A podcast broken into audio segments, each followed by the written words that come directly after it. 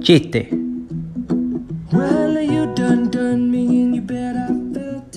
De embarazadas.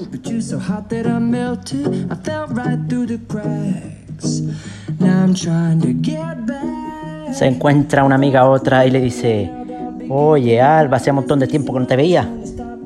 Está embarazada, ¿no? Le dice, sí, Luisa, sí. Aquí de cuatro meses. Dice, ¿y tú no te vas a quedar embarazada? Dice, pues mira, justo ahora tengo que tener mucho cuidado para no quedarme embarazada.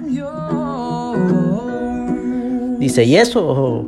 Dice, sí, porque mi marido se ha hecho la vasectomía.